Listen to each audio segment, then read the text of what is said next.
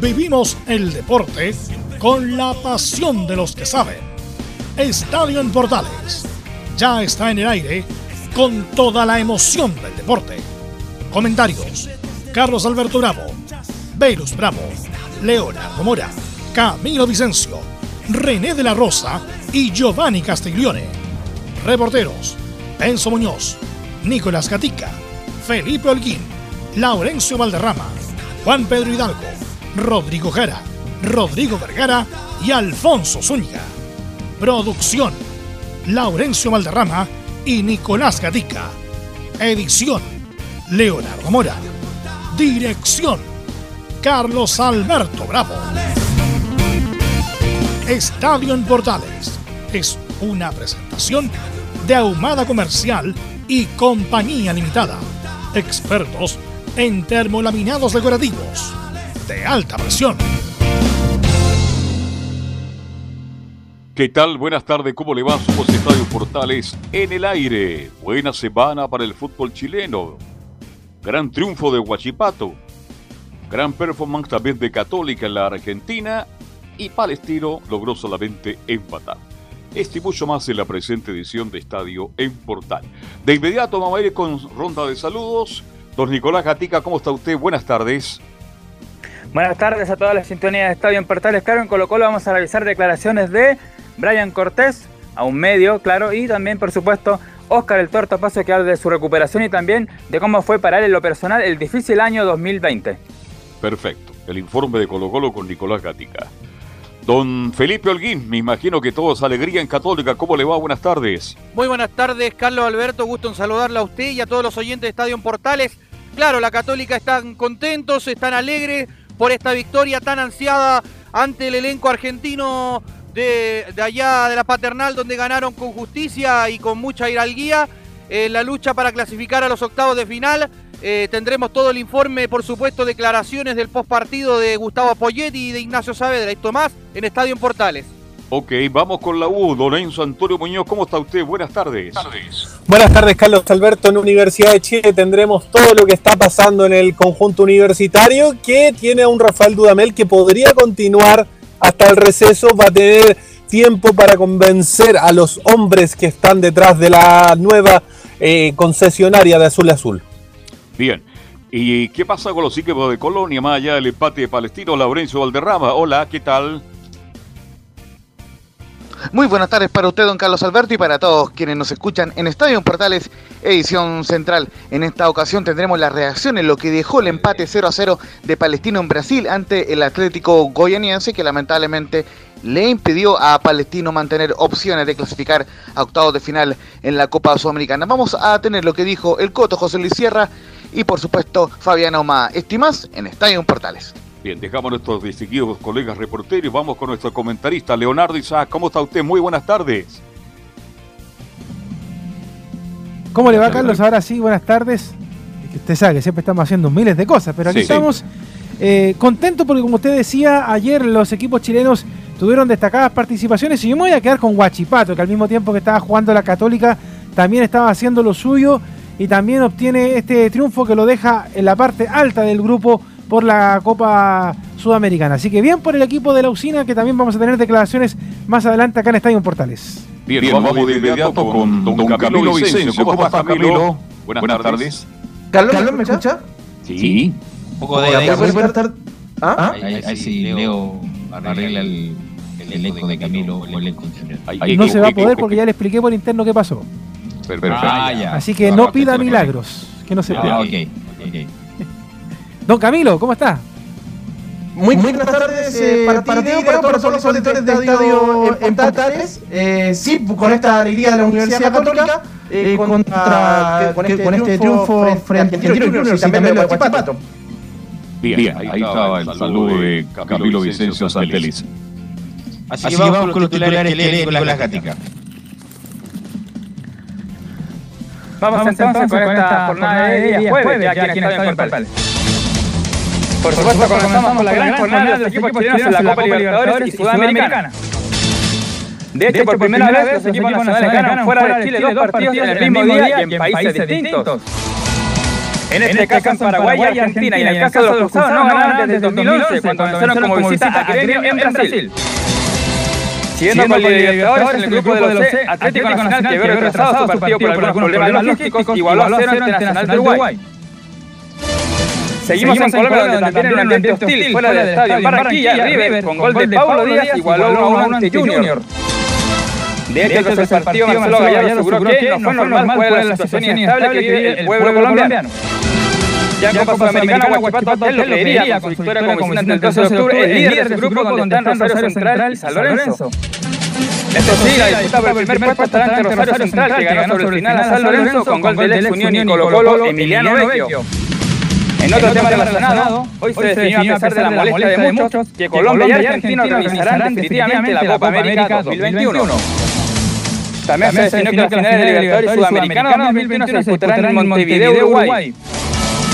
Para el 2022, Guayaquil habrá la definición de la Libertadores y Brasilia la Sudamericana. No vamos, a México, donde los cuartos de final ida, el Toluca que contó con Baez a los 90 minutos venció 2 a 1 al Cruz Azul.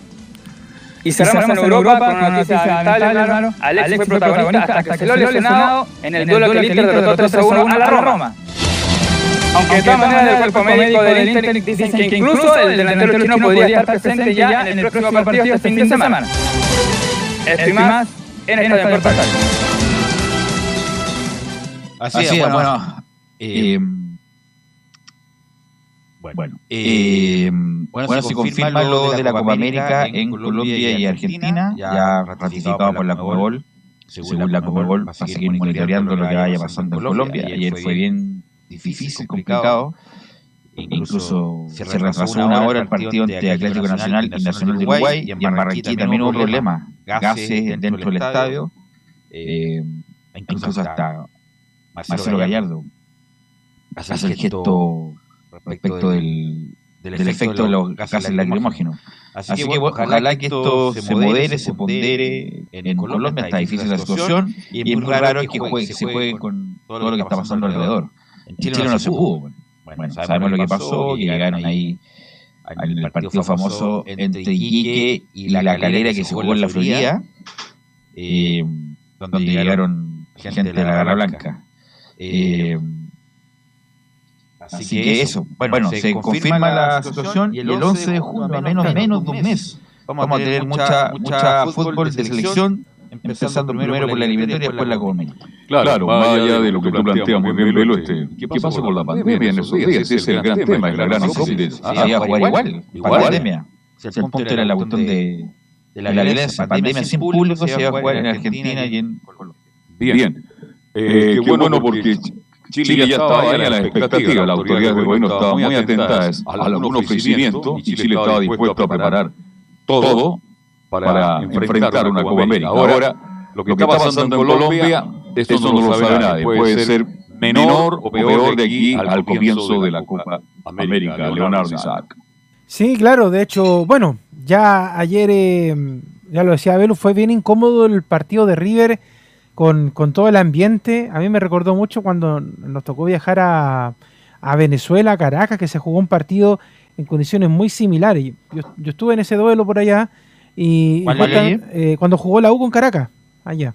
Cuando no, ah, sé, si te acuerdas que incluso la, en el estadio hubo una pelea entre las barras y afuera eh, había un descontento social por, por temas políticos 2010 estamos hablando por allá, en esos tiempos.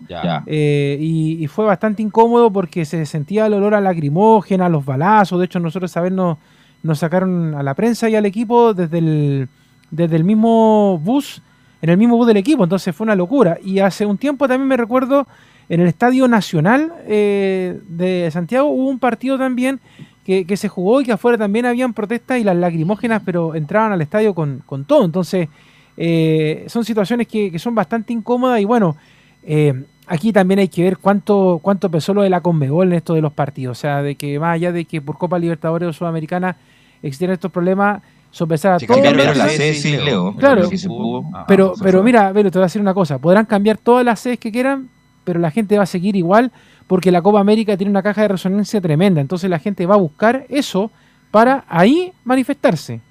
O sea, sin ir más lejos, recuerda que acá en Chile, cuando empezó lo del estallido social, días después se iba a jugar la final de la Copa Libertadores, ¿te acuerdas? Sí, sí, claro, lo comentamos ayer. Y, que por ese motivo, de hecho, a nosotros nos dejaron sin caseta en el Nacional de ahí adelante y a un montón de medios más porque achicaron todo, remodelaron el estadio. Plata perdida, porque al final no se jugó la final de la Copa Libertadores y el estadio quedó transformado y bueno para nada, hay que decirlo derechamente. Eh, de pasadita le hago el repaso aquí a la gente del Ministerio del Deporte y, y a todos los que se metieron en esa comisión porque hicieron un cambio en el estadio que al final nadie, pero nadie ocupa. O sea, uno va al Nacional y todos esos sectores VIP que quedaron para todas las autoridades que iban a venir, no, no los ocupa nadie. De verdad que, que, fue un pero en algún momento se ocupará por Leo cuando es que Velus, se, se, se, han jugado partidos importantes ahí de hecho el, el fútbol retornó recuerda en el verano eh, anterior, antes de que pasara la pandemia. La U jugó con Inter de Porto Alegre, fue el último partido ¿Te, ¿te acuerdas? Y ninguno de esos lugares se ocupó se ocupó. Entonces, la verdad es que eh, fue una plata muy mal gastada, perdón que lo diga, pero es así. Pero volviendo al tema... El que salió, que salió más trasquilado fue la prensa, que nosotros mismos sí. perdimos la cabina, porque ahora hay menos cabina, hay más palco y estamos ahora en pupitre en el sector norte del Nacional. Claro. Eso sí que al menos una por otra, o sea, se pusieron bien con el tema del internet, de la energía y todo, pero, pero bueno, eh, volviendo a lo central, eh, la Conmebol obviamente no iba a permitir de que se nuevamente se arruinaran sus planes con respecto a la planificación y en este caso de una Copa América. Entonces, pero sí iba a ser mucho más complicado por el clima político-social de Colombia, por el tema de la pandemia en Argentina. De hecho, eran los dos temas que se ponían en, en, toda la, en todas las conversaciones, era el tema. O sea, ¿cómo hacer la Copa América en Argentina si la, el tema del coronavirus en Argentina no está controlado? Al revés, está descontrolado. O sea, acá decimos que están mal las cosas, ya están peor. Y por el otro lado, lo político-social, como decíamos, que ya lo hemos hablado todo este tiempo en Colombia, cómo hacerlo con eso. Pero aún así, toda la gente de la Conmebol, bueno, dijeron, la plata manda, ya está todo pagado, hay que hacerlo. Y que recuerde que esta Copa América se jugaba el año pasado. Sí. Entonces, hubo una, pérdida importante de plata por haberse, no haberse jugado en su momento. Y se va a jugar ahora el 2021. Eh, obviamente en otras condiciones, incluso hasta Iván Duque dijo que quería jugar con con público. Yo creo que es inconveniente jugarlo con público y menos en Colombia con el nivel de violencia que hay en las calles. Así que no creo. Y en Argentina, bueno, a menos que Argentina llegue a la final, lo más probable es que algún chamullo meta a los argentinos para jugar con público a ver si pueden coronar a Lionel Messi como el, campeón, de América. Así que bueno, vamos a estar atentos también con el monitoreo de eh, el monitoreo de Colombia y de Argentina. Y como decía Nicolás Gatica, se va a jugar en Uruguay. Las dos finales continentales, la Copa Libertadores de América, ojalá arreglen esa cancha, que el Centenario. Centenario. Hace años hace años que esa cancha muy, viene muy mal, era tan mal que a veces la pintan los, mismos uruguayos. Entonces la Copa América, a ver si me da la fecha Nicolás Gatica, eh, la fecha tanto de la Copa Libertadores como la Copa Sudamericana se remodelado el Estadio Centenario? no se puede, no se puede, ese estadio no se puede remodelar tanto porque es patrimonio de la humanidad. Eh, ahí las instalaciones para la prensa sí que son ahí, malas. son horribles. Están todos pelados. Nicolás, a ver, dígame las fechas bueno, de la acá dice, Claro, que lo, lo, que dice el comunicado dice lo siguiente: Montevideo, una ciudad repleta de historia y pasión por el fútbol, se convertirá en el capital del deporte mundial cuando alberguen en su estadio centenario las finales únicas de la Comebol Sudamericana y la Libertadores el sábado 6 y el sábado 20 de noviembre, respectivamente. Me imagino que es el 6 la Sudamericana y el 20 la Libertadores, en noviembre al final de, este 2021. Y, la, y la, el año siguiente se juega en Guayaquil y la Copa Libertadores. Y en Brasilia. En Brasilia, la Sudamericana y en Guayaquil la Copa Libertadores de América, que la fecha aquí no, no, la, no la pusieron del próximo año. Ya, perfecto. Así que, bueno, ya, ya se definió. Entonces, para Chile va a quedar hasta un buen rato fuera de esto, eh, de la Copa América respecto de, no, la final de la Copa Libertadores. Y la Copa América, bueno, nosotros lo fuimos recién, igual en 2015. Pero bueno, partamos con las buenas noticias. Ayer Guachipato le ganó al 12 de octubre. Fue transmisión de Portales, ¿ah? a través de todas sus plataformas. Estuvimos escuchando ayer la transmisión. Y nos va a informar de todo eso don Leonardo Mora. de este Obviamente que vamos a analizar el gran triunfo de la Católica en el próximo bloque. Pero ahora Leonardo Mora nos va a indicar todo lo que pasó en este gran triunfo de Guachipato el día de ayer, Leonardo. Claro, porque tratamos de estar eh, presentes en todas las canchas, pero como ayer eran los dos partidos al mismo tiempo, obviamente nos quedamos con el duelo de la franja, pero sin eh, dejar de lado lo que estaba pasando con el cuadro de la usina, que bueno, lo, hemos dicho desde, desde que empezamos a por lo menos ver resultados eh, en cuanto a los torneos eh, internacionales sudamericanos y libertadores, que era Guachipato el que tenía los mejores resultados y que obviamente estaba sacando la cara por Chile. Y ahora lo dejó más que demostrado con un triunfazo en la Copa Sudamericana tras eh, ganar por 2 a 1 a 12 de octubre allá en Paraguay en la cuarta fecha del grupo A, resultado que los dejó arriba en la zona. No tuvieron problema para generar peligro desde el comienzo. Apareció Altamirano que empezaba a probar al arco, después apareció Masanti que eh, también eh, con su velocidad ayudó obviamente en el desequilibrio del equipo de la usina. Y luego eh, los dirigidos de Juan José Lubera encontraron la apertura del marcador gracias justamente a Masanti en el minuto 24 tras un rebote del portero. Mauro Cardoso empujó el balón hacia el fondo de la red y luego aparece un problema, el ímpetu del cuadro chileno se vería perjudicado a los 34 cuando el defensa Benjamín Gasolo vio la tarjeta roja por doble amarilla dejando con desventaja al equipo pero no pasó absolutamente nada, no hubo problemas para el equipo acelero con esto. Y a los 53 eh, les igualaron el marcador gracias a una buena arremetida de José Núñez, pero aparece nuevamente Masanti y marca un doblete que desniveló nuevamente las cifras y el resto para que se los cuento porque ustedes ya saben, de hecho esperábamos justamente ayer con Carlos Alberto los resultados en la tarde y no decíamos nada porque como tenemos la mala suerte de los equipos chilenos siempre en el último minuto, en los cinco minutos finales, lo podían convertir el gol del empate, pero no pasó absolutamente nada. Y con esto Guachipato se queda en la parte alta del grupo con 8 puntos, a falta de dos partidos para el término de esta fase. Y 12 de octubre quedó en la tercera ubicación con 5 unidades, mientras que San Lorenzo y Rosario Central también tuvieron su partido después, eh, justamente en el horario del partido de Palestino. Y eh, ahí perdió San Lorenzo ante Rosario Central en ese grupo de la Copa Sudamericana. Y Leonardo, la verdad, la verdad, Leonardo. Dígame. Está San Lorenzo con 9 Guachipato con 9 y juegan entre ellos dos y definen el grupo. ¿Quién quiere que gane? Eh, yo te sabe quién quisiera que ganara, pero objetivamente va a ganar Guachipato. No, no, no. Primero no, hay que, no, y, primero hay que consignar. Eh, no le estoy diciendo quién pretende que gane, sino quién quiere que gane usted. No, por eso le digo. Yo es que. San Lorenzo. no, me haga ponerme la camiseta sobre el periodismo. claro. claro. Pero, pero, pero estos dos partidos que le quedan a la Guachipato son de local.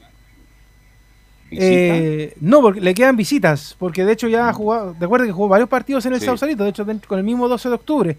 Y consignar con respecto a San Lorenzo, que ya quedó, está fuera de todo, eh, y de hecho por eso también el fin de semana, tras perder con Rosario, eh, le dieron las gracias al técnico de que se fue.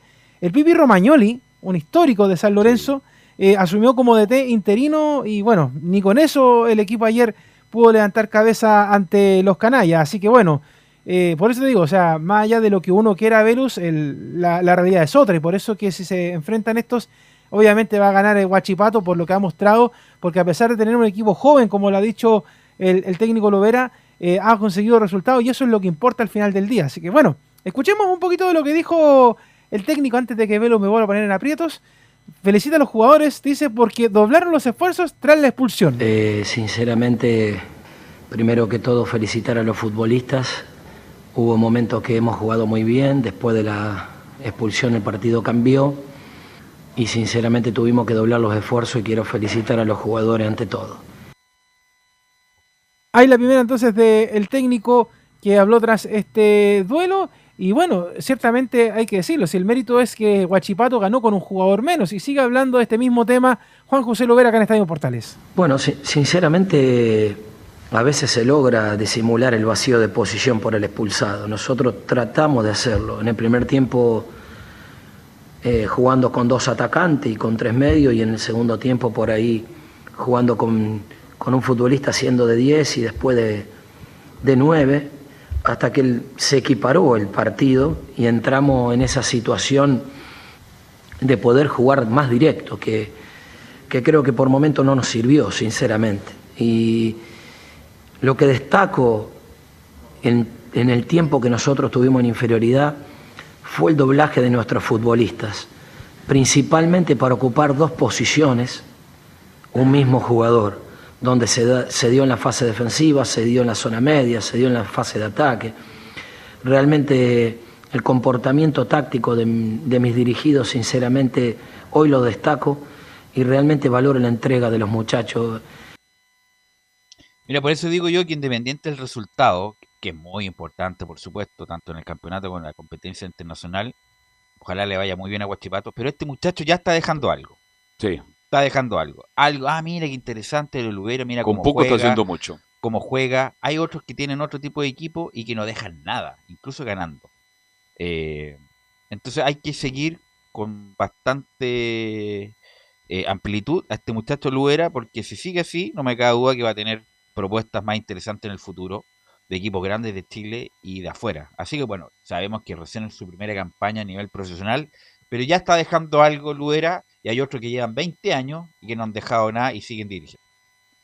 Bueno, al igual que todo el resto del fútbol chileno, recordemos que este fin de semana hay para, así que le sirve un poco esto también al equipo de Huachipato y habla también el técnico Lubera de esto, de que la idea será descansar para después pensar en Rosario Central, que son entre los dos los que están peleando, Los obviamente, la par- parte alta de eh, este grupo de la Copa Sudamericana. Los próximos partidos, eh, primero que nada descansar, eh, sinceramente recuperarnos bien, siempre vamos partido a partido y después que podamos descansar y acomodarnos sinceramente, veremos y pensaremos en el próximo rival que es Rosario Central eh, por Copa. Después ir más lejos eh, sería un error para nosotros.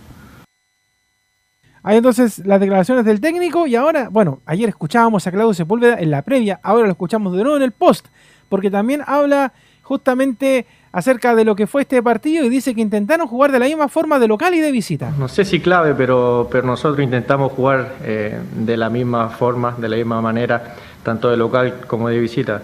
Eh, en esta Copa se nos, se nos presentó ganar los dos partidos de visita, eh, pero es, producto de, del trabajo que nosotros intentamos hacer tanto de local como visita y, y se nos ha podido dar de visita en estos casos. Y la última que vamos a escuchar de Claudio tiene que ver con respecto a que el grupo está muy feliz, pero nos quedan partidos. Muy contento, muy contento. Sin duda que el, el grupo está muy feliz por este, por este resultado, pero, pero nos, quedan, nos quedan partidos todavía y, y vamos a prepararnos bien para llegar de muy buena forma también. Eh, nosotros somos un equipo que, que sabemos lo que, a lo que jugamos, eh, interpretamos bien lo que, lo que nos pide el, el técnico y nuestro juego se basa mucho en la, en, la colectividad, así que eh, por ello creo que es una de nuestras fortalezas. Hay entonces todo lo que pasó con el equipo de Huachipato eh, y obviamente eh, atentos por supuesto a lo que vaya a pasar la próxima semana porque el fútbol no para, salvo acá por el receso de las elecciones, pero por a nivel internacional esto todavía sigue para Huachipato, Católica en este caso, que son, podríamos decir, los dos que siguen con vida en la Copa. Velus, Carlos, Camilo. Leo. Ahora sí, perdón, ahora sí, ahora, Día ahora- River Plate ahora con- estamos desmuteados. Día River Plate con Atlético, perdón, este, con Junior. Con Junior de Barranquilla en ¿Qué? Barranquilla. Pero en otro estadio, ¿ah? no en el En estadio. otro estadio, un estadio que se hizo para los Juegos Interamericanos, Centroamericanos, distinto al estadio de Roberto Melén donde se juega siempre. Y quiero El destacar, Metropolitano. claro, este, bueno, River logró la paridad gracias a un chileno, a Pablo Díaz. Aunque se mandó una Sí. en el gol, fue no, no, No, parte- fue parte, corresponsable, fue claro. corresponsable. Pero el resto del partido, Pablo Díaz, con una jerarquía, con una presencia dentro del campo de juego. Oye, tenemos... Para mí la selección es Paulo Díaz o Maripán, Paulo Díaz o Sierra Alta. Exacto. De ahí, de ahí debería salir el, la, dupla, la dupla de centrales. No sé qué te parece a ti, Ah, Camilo. yo, Sierra Alta con... Sí, yo.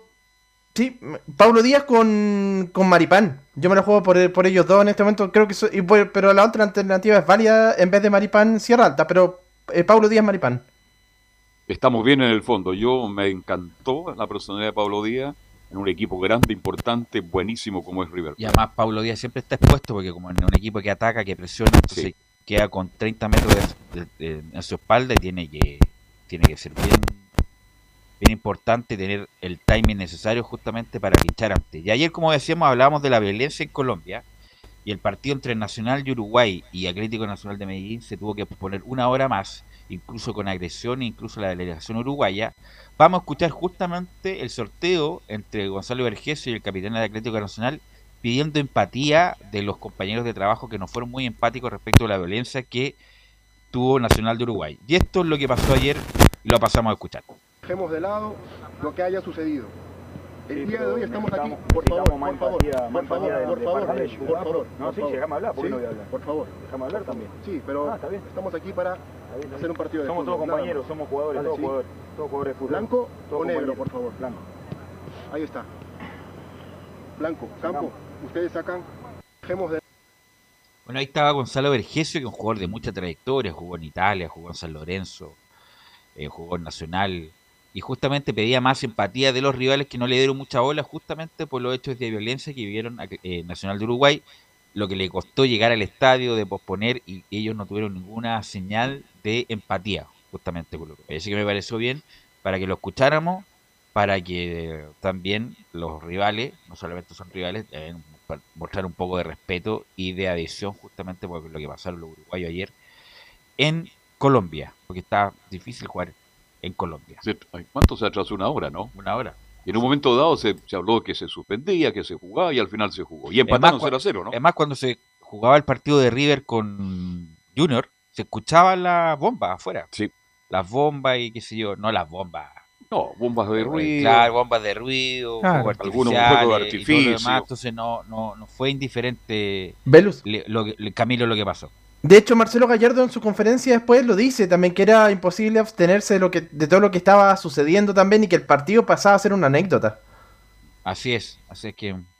Bueno, él lo mismo dijo cuando el 2019, eh, eh, eh, bueno, se iba a jugar en Chile y le preguntaron, bueno, ojalá resuelvan el asunto los chilenos, ojalá no, no haya problema y si no se juega en Chile se tendrá que jugar en otro lado, pero lo más importante, el fútbol es muy importante, pero al lado de los problemas sociales no es tan importante. Así que bueno, siempre Gallardo diciendo Mesurado. co- cosa- ¿ah? cosa importante. Inteligente para declarar. Vamos a la pausa, muchachos, y volvemos con todo el reporte, análisis. Yo también vi el partido ayer de la Católica casi íntegramente, así que lo vamos a comentar también con Capilo, del gran triunfo en Buenos Aires de la Católica y que lo pone con vida en Copa Libertadores Leonardo.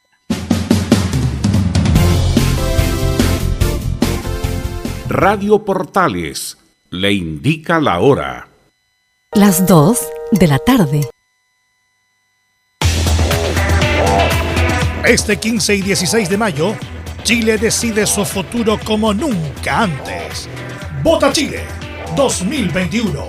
Elecciones municipales, regionales y constituyentes. Una transmisión especial de Radio Portales Digital y la red de Medios Unidos. Completa cobertura desde los diferentes locales de votación hasta el cierre de la última mesa. Todas las voces, resultados, análisis y más. Hoy más que nunca. Vota bien. Vota informado.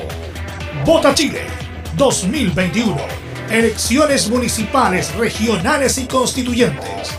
Este 15 y 16 de mayo, solo por Portales Digital y la red de Medios Unidos.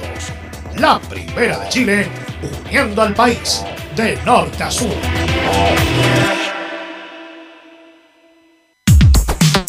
¿Necesitas promocionar tu marca o producto?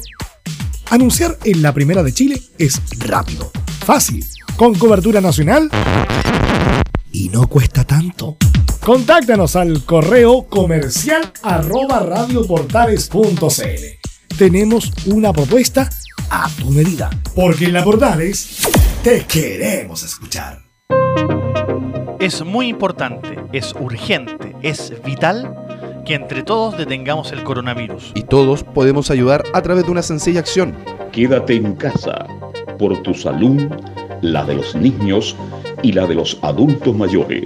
Sigamos los protocolos que entrega la autoridad de salud y evitemos contagiarnos o contagiar a nuestros seres queridos o a otras personas. Quédate en casa porque es la mejor manera de ponerle fin a este virus. Nosotros te seguiremos informando y acompañando, pero te invitamos de todo corazón que por favor lo hagas. Es muy fácil. Quédate en casa. Quédate en casa. Quédate en casa. Quédate en casa. Quédate en casa. Quédate en casa. Recuerda, al coronavirus lo derrotamos entre todos. Seamos responsables. Es un mensaje de Radio Portales, la primera de Chile. ¿Quieres tener lo mejor y sin pagar de más? Las mejores series de televisión, los mejores eventos deportivos, equipo transportable, películas y series 24/7. Transforma tu TV a Smart TV. Llama al 973-718989. Twitter arroba panchops. Visita www.radiosport.cl, el sitio web de la Deportiva de Chile. Programas, noticias, entrevistas y reportajes, podcast, radio online y mucho más. Todo lo que pasa en todos los deportes lo encuentras en www.radiosport.cl. La Deportiva de Chile en Internet. Porque lo bueno puede ser aún mejor.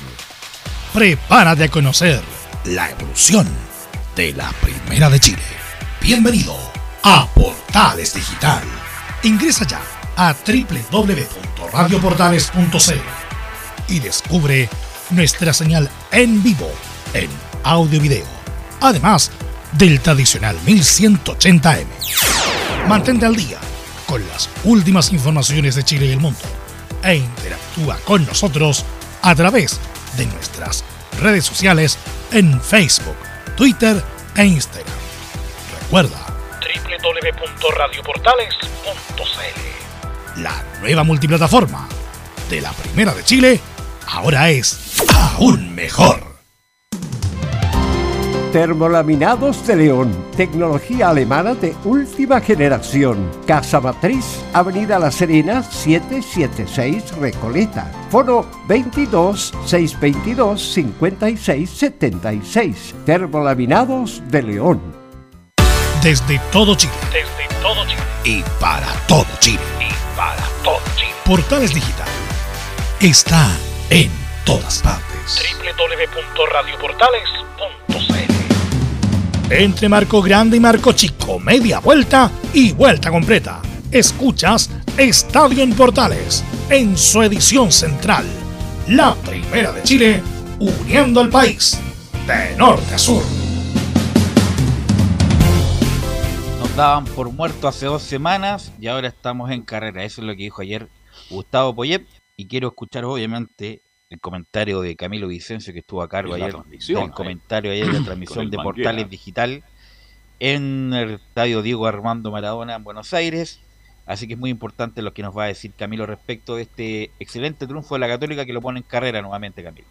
Lo pone en carrera y pese a que había pocas expectativas, incluso hasta nuestro relator Christian Frey decía que iba con pocas pocas esperanzas, decía que prácticamente iba a quedar eliminada la Católica, pero yo había una- veía una, una esperanza pensando en lo que se mostró en el pensando en lo que se mostró en los partidos anteriores con Nacional sobre todo, pero fue un partido parejo el primer tiempo eh, fome eso sí en cuanto a las ocasiones de gol, porque no, no le cuento ninguna a Argentinos Juniors ni, y a la Católica tampoco. Quizás lo más cercano, una que Puch le alcanza a pegar, pero cuando ya estaba caído.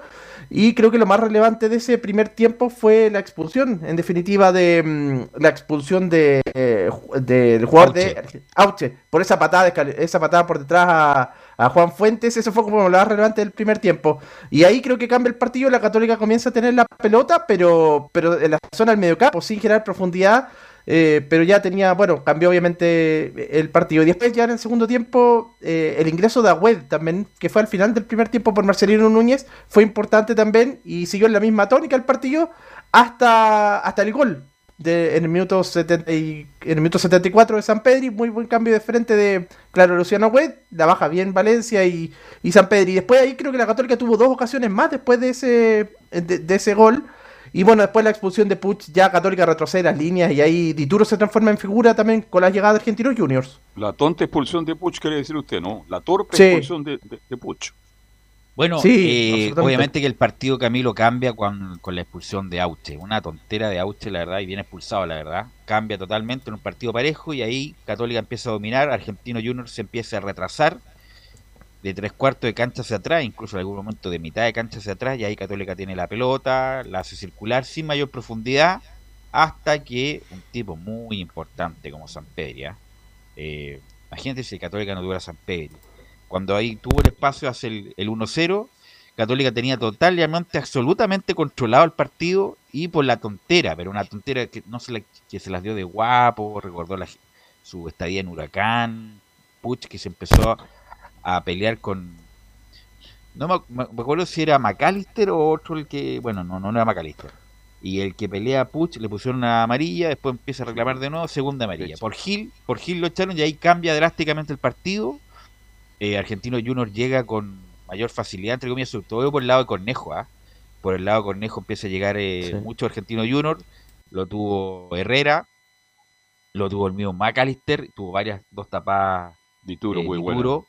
Eh, y Católica gana el partido eh, como hay que ganarlo en la Copa, sufriendo, con los dientes apretados, metiendo, y se pone nuevamente carrera. Porque el grupo está muy, muy, a pesar de que hay diferencia entre el primero y el último, no obstante eso está parejo el grupo, porque tiene nueve puntos eh, Argentino Junior, que si ganaba clasificaba Clasifica. directo. Después viene la Católica con seis puntos.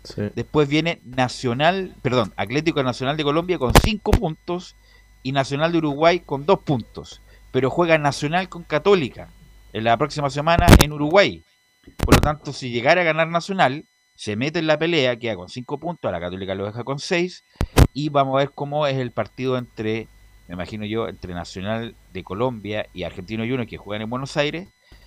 Porque si llegara a ganar Nacional, ahí el, el grupo se pone más parejo todavía y se define todo en la última fecha. Pero si es que llegara a ganar Católica, Camilo, eh, prácticamente, prácticamente clasifica y asegura además, si es que le llegara a ir mal en el partido Sudamericana. siguiente, Sudamericana, Camilo.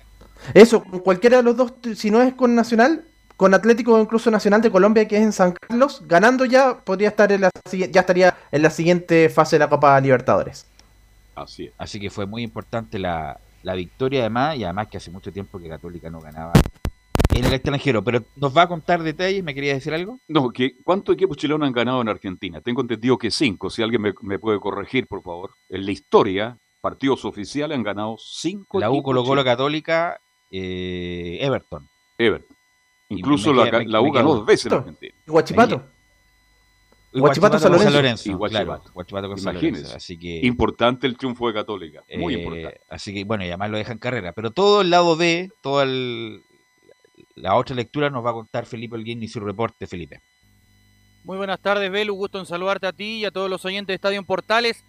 Eh, como lo decían titulares, es claro, la Católica lo ganó con lo justo, si bien no tuvo muchas llegadas, como lo dijo Camilo eh, ahí en su informe, eh, pero la Católica mostró algo diferente lo que venía mostrando en otros partidos y por supuesto, bueno, tiene un goleador de fuste como lo es eh, eh, Fernando Sampedri, quien eh, tenía que estar donde están los goleadores para pegarle y meterla nada más y, y poner el 1 a 0 definitivo para la Católica, lo que sí que el partido después se quedó con 10, con esa expulsión horrenda de, de Edson Puch, que es bastante infantil, que va contra el, el jugador, el número 10 del elenco argentino junior, Florentín, y de ahí ya se viene la expulsión y la Católica ya se le empiezan a venir con todo el elenco argentino, pero para entrar ya más en detalle, en lo previo de lo que fue este duelo, escuchemos las primeras declaraciones de Gustavo Poyet, donde habla el partido era muy igualado y analiza el partido ante Argentinos Juniors.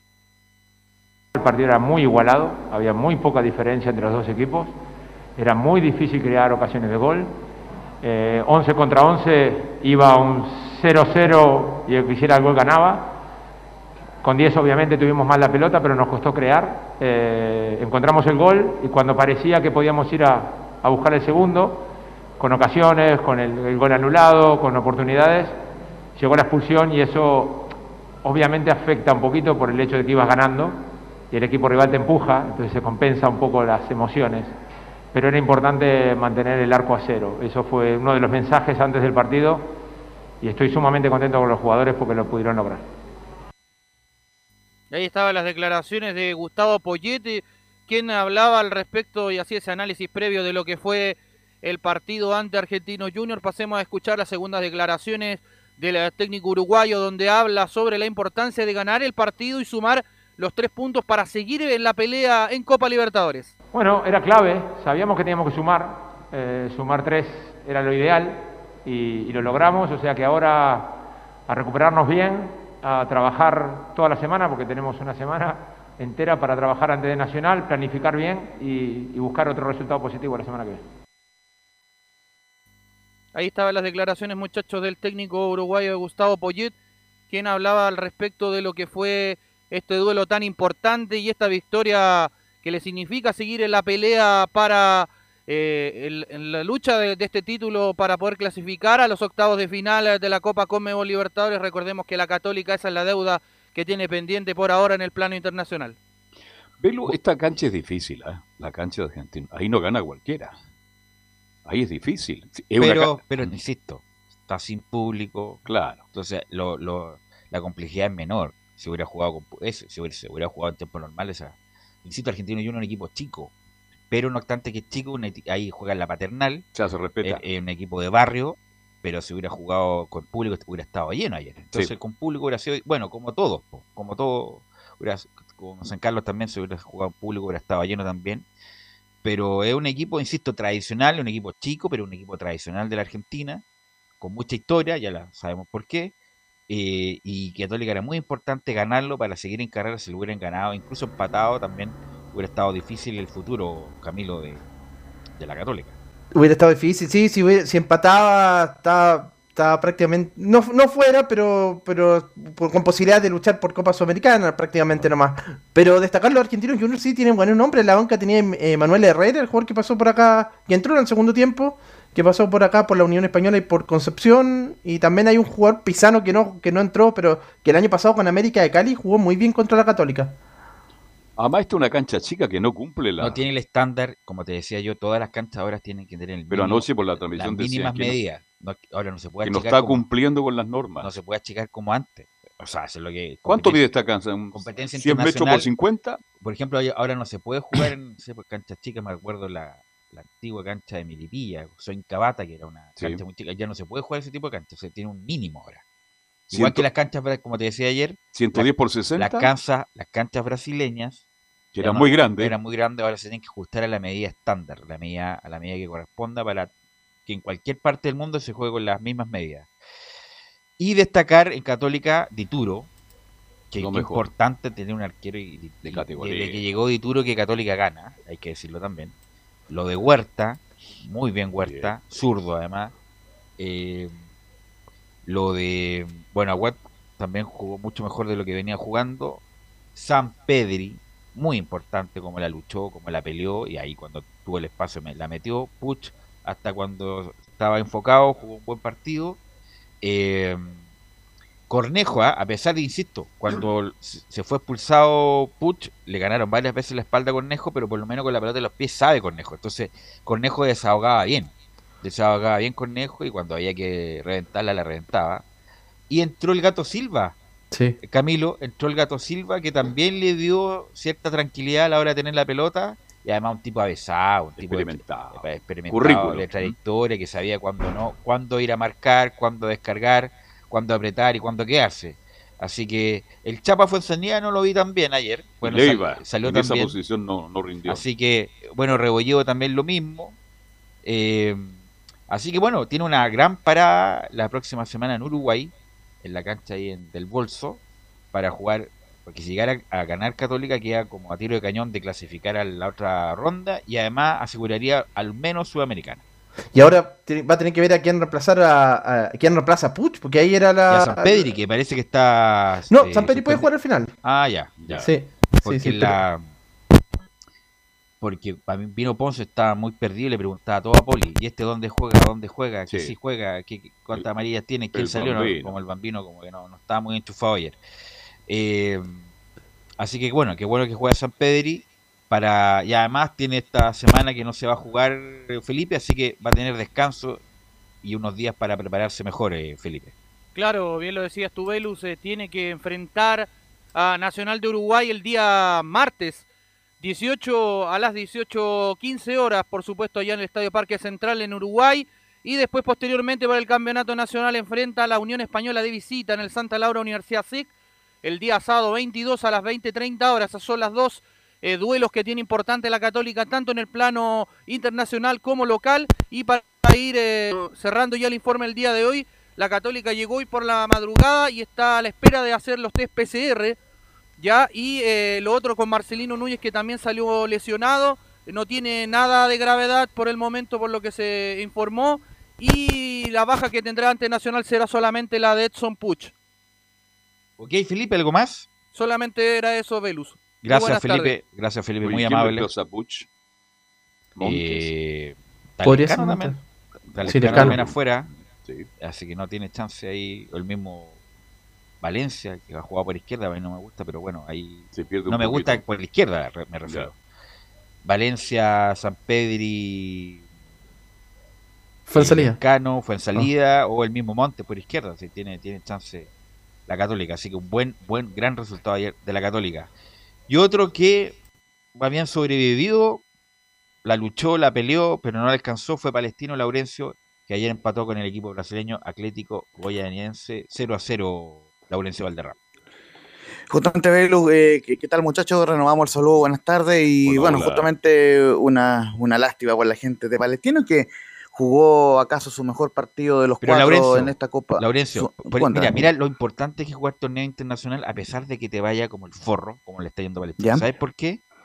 Por la connotación que tuvo el famoso buzo del mapa con Palestina, que eso dio la vuelta al mundo, o más bien en todos los reportes internacionales, agencias, Twitter y todo lo demás. Y lo menos importante fue el resultado. Lo más importante fue justamente el buzo que se pusieron la gente palestino para reclamar lo que está pasando entre Israel y Palestina. Eso es, lo, eso es más importante que incluso el partido mismo y por eso es importante jugar competencias internacionales y la causa palestina tuvo un reflejo más importante que no hubiera tenido de otro modo, Laurencio. Y claro, esto se suma un poco a, cuando salieron con, el pañuelo eh, tradicional el día sábado ante Colo Colo, que, también quedó en segundo plano en cierto modo por toda la polémica que se generó después, pero ciertamente ese, ese gesto también se, eh, se vio en muchos canales internacionales en el mundo. Pero como les comentaba, justamente Palestino seguramente jugó uno de, de, sus mejores partidos, quizás el mejor partido de los seis que llevan Copa Sudamericana, pero eh, no le bastó para ganar el partido, de, de hecho no pudo aprovechar el hombre de más que tuvo durante cerca de 20 minutos, media hora, y lo cierto es que eh, termina empatando 0 a 0 ante el, Atlético Goyanense, un equipo que además venía con sangre en el ojo porque había perdido las semifinales del estadual de Goiania, pero bueno, eh, Palestino logró el empate, salvó el arco en cero, pero eh, nuevamente cumplen un cuarto partido sin poder marcar goles, que es un tema muy preocupante en Palestino, y además sigue de colista con, un punto y lo más importante, ya no tiene matemáticamente opciones de clasificar a, los octavos de final porque justamente eh, el equipo brasileño mantuvo los siete puntos de diferencia, el líder con ocho y Palestino es colista con uno y como clasifica solamente el primero a los octavos de final de la Sudamericana, por ende ya Palestino queda fuera de carrera y solamente jugará por cumplir sus últimos dos partidos. Eh, ciertamente no fue suficiente la expulsión de, de Marañao y, de hecho nuevamente he expulsado a Agustín Farías, justamente cuarta expulsión en siete partidos. El, equipo de Palestino Claro, ¿no? Y, justamente ese fue muy ofuscado, aunque lo, comentamos en la transmisión ahí con César Ronan y los muchachos, con, con Enzo Muñoz también que estaba, que mm, cuando expulsaron a Marañao, yo estaba seguro de que en algún momento se le iban a cobrar a Palestino, que en algún momento el árbitro del partido iba a compensar, y fue así porque justamente la jugada eh, tanto que se, que se habló el concepto, fue una jugada de fútbol, entre comillas, eh, esa segunda tarjeta de amarilla, creo yo que fue muy riguroso el árbitro, pero lo cierto es que nuevamente subo un expulsado palestino y, de hecho le preguntaron en la conferencia de, prensa a un escueto José Luis Sierra, quien estaba muy molesto con la derrota, y ciertamente responde en la 0-2, eh, cuando se le pregunta por las cuatro expulsiones en siete partidos oficiales, dice que hay que analizarlas en su contexto. Lo que pasa es que las expulsiones hay que analizarlas cada una en su contexto. Eh, desde mm, las que tuvimos, ¿no es cierto?, en este campeonato, yo tengo la de, la de Berardo contra Everton en el torneo nacional, tenemos las dos de Agustín, tanto en el partido con, Libertad y hoy eh, acá con Atlético Goyanense, y cada una hay que, hay que analizarla en su contexto de por qué se producen. No es un tema que nos preocupe porque en definitiva eh, me parece que no somos un equipo indisciplinado, ni mucho menos, sino que un equipo que intenta jugar permanentemente. Sí, pero hay jugadores que son irreemplazables, José Luis Sierra, entonces, ¿cómo que no le preocupa? ¿Ah? Lo único que le faltó decir es que llegamos más que el rival y, y el rival prácticamente no tuvo llegada, cosa que siempre dice el Coto Sierra. Y fíjese que, que, que, así como la figura del partido de la transmisión oficial fue Yanderson, que entre otras cosas estrelló un tiro libre en el palo, eh, gran figura del equipo local. Eh, la figura en Palestino, sin lugar a duda, fue Christopher Toselli, quien nuevamente eh, tapó cerca de, de 3-4 tapadas claras de gol en el partido, así que, y sobre todo en las dos últimas, en los últimos 10 minutos. Entonces, obviamente, eh, Toselli también fue, fue importante en, Palestino, pero un equipo que lamentó la ausencia de Vicente Fernández como lateral izquierdo, eh, le complicó todo el partido eso, y, y también, eh, pero por otro lado, eh, eh, es, jugó bien Fayanoma, quien ya lo vamos a escuchar, pero le falta un 9 de peso, porque justamente Luis Jiménez, si bien es cierto, para mí es un crack, pero eh, no funciona del todo como delantero, tiene que ser en más media punta y en el caso de Sánchez Sotelo no se le da el arco, no se le abre el arco al goleador de Guachipata el año pasado y entró en el partido y, y no funcionó lamentablemente. Eh, vamos a ir con una, segunda del Coto Sierra que dice, se, le, preguntó si, había salido motivado para, para este partido, dice, salimos con la misma motivación de querer ganar el partido y seguimos con el foco en el plano local. Nosotros salimos con la misma motivación de siempre, de querer ganar los partidos. Eh, yo vuelvo a repetir, me parece que esta competencia, este año, la sudamericana, eh, es un poco extraña porque en definitiva cualquier tropiezo te deja sin opciones eh, en la segunda fecha. y bueno, yo ya lo analicé después del último partido con, con Newell's que era lo que yo pensaba de, de, lo que, para lo que nos podía servir. Creo que hoy día nuevamente dimos un paso adelante en términos de muchas cosas que se hicieron bien. Y nada, nosotros seguimos con, con el foco puesto, ¿no es cierto?, en, en, las competencias locales, tanto en el torneo nacional como en la Copa Chile.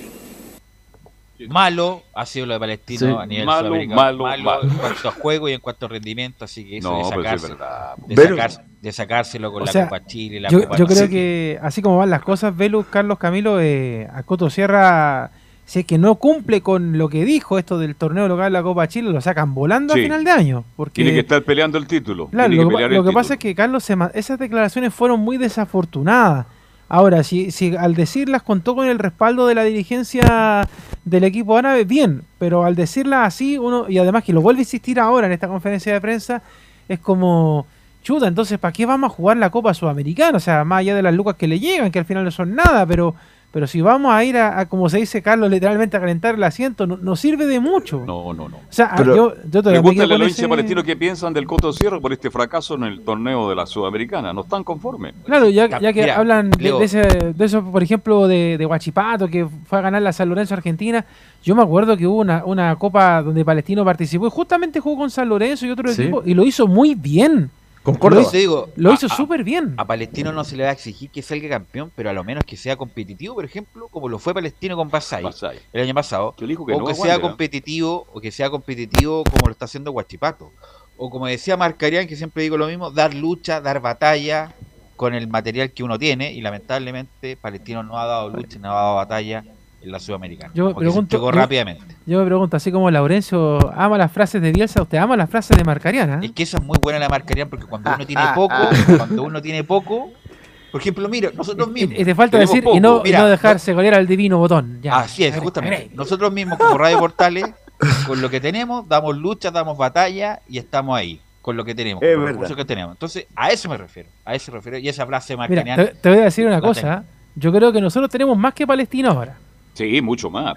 Y damos lucha y damos batalla todos los días. Estamos nosotros, compitiendo nosotros, hasta el final. Nosotros damos más lucha que Palestino, porque sí, Palestino no, nos, ha cost, nos, ha costado, nos cuesta transmitir desde los estadios, todo, pero estamos ahí. En cambio, Palestino siento que, que muy temprano el se Coto entregó, Sierra se, se entregó.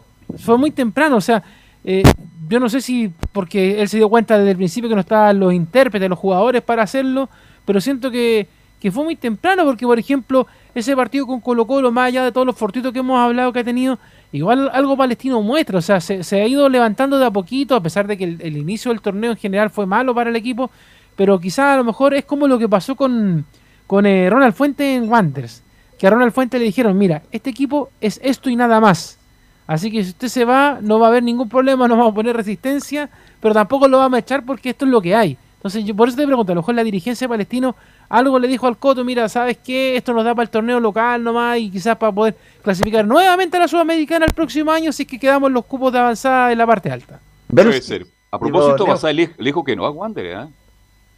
Sí. A propósito de técnico. Perdón, Camilo, que te interrumpa. Adelante, Sí, por favor. Carlos, no lo que pasa es que además dice el formato, se cambia el formato este año de la Copa Sudamericana, pero aún así, si hubiera sido con llaves de ida y vuelta, ya estaría afuera, porque con los resultados que ha obtenido.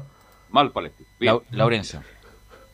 Sí, justamente no, y un par de cosas, muchachos. Justamente la copa que, eh, que aludían ustedes, la Copa Sudamericana del año 2016, cuando eh, Palestino llegó hasta cuartos de final, eh, eh, eliminando, entre otros, al Flamengo en su mejor actuación en Copa Sudamericana y quedó fuera justamente ante San Lorenzo en un recordado partido donde marcó el Leo Valencia, pero no, no pudo ganar el- la llave global. Un campeonato que terminaría eh, ganando de, manera póstuma el Chapecoense, recordemos, en esa eh, tragedia aérea. Y ciertamente el año pasado fue la última vez que Palestino ganó en torneos internacionales, cuando le ganó al Cerro Largo en San Carlos de Apoquindo, luego terminaría eliminado por Guaraní, y lo recuerdo perfectamente porque ahí tuvimos también con César Ronan en San Carlos de Apoquindo, cuando todavía no está el tema de la Usted pandemia. siempre Así anda que bueno, con César Romana. Es Ronan. Ronan. La- es Ronan. César, Ronan. Ronan Bustos. Claro, Ronan. no es Román. El primero, el primero le, le- La El bandolero. como Román. Claro, pero es El Ronan. bandolero. Bustos. Ronan. Dígale, ¿Cómo le dicen a dígale, el bandolero, Carlos. El bandolero del bandolero relato. del relato. Se lo escuché ayer bastante bien, ¿ah? Sí, ahí, eh, justamente ahí siempre buscando distender en medio de, de todo este contexto de pandemia. Así que Eso bueno, nomás que se escuchaba y- como al fondo del patio nomás, pero. Que lo más que oiga, no, y, y vamos a escuchar si les parece una, una última de Fabián Ahumada, que, quien también declaró en rueda de prensa, y él tuvo un poco más de autocrítica, dijo que eh, no pudimos aprovechar el hombre de más. Si bien eh, no tuvimos tanto, tanto tiempo con el hombre de más, no lo aprovechamos, no tuvimos profundidad, pero es una sensación extraña por cómo se dio el partido.